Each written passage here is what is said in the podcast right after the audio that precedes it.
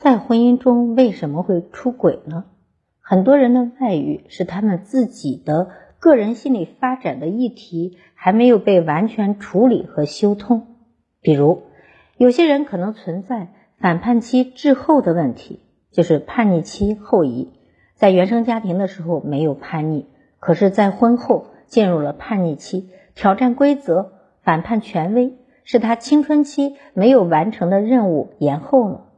有的人可能是无法忍受妻子和孩子过于亲密，把自己排除在外，这样的感觉他无法忍受，所以他就要寻求外遇来抵抗和对抗妻子。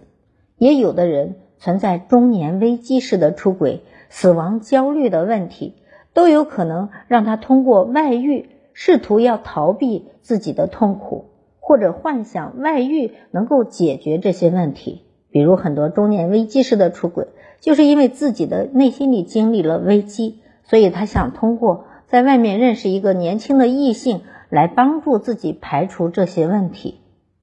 如果能够有机会去面对自己的内心和自己未曾完成的心理议题，可能会自动切断外遇，回归家庭。如果在这期间配偶有幸没有发现，可能对于配偶的伤害确实会降到最低，所以有的时候配偶在伴侣出轨时，不要急于去搜集证据，要找一找他出轨背后的原因啊。最好的办法是寻求专业心理咨询师的帮助，去认真的思考自己的婚姻到底缺了什么，对对方多一些真正的关心和思考。给对方一个时间来消化和解决自己人生的议题。当然，对方如果有专业心理咨询师的陪伴和引导，让他去看清自己，理解自己内心的焦虑和缺失的问题，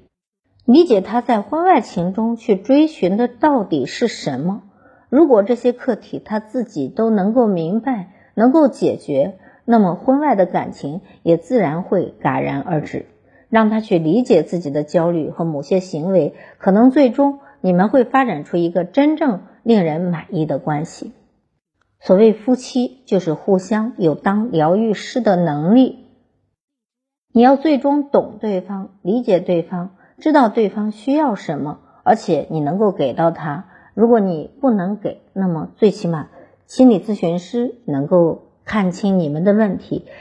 给到你们一些合理的解决方案。总之，自己的婚姻最终还是自己做主。好，我是心理咨询师张霞，关注我，咨询我，帮您理清困惑，走向幸福。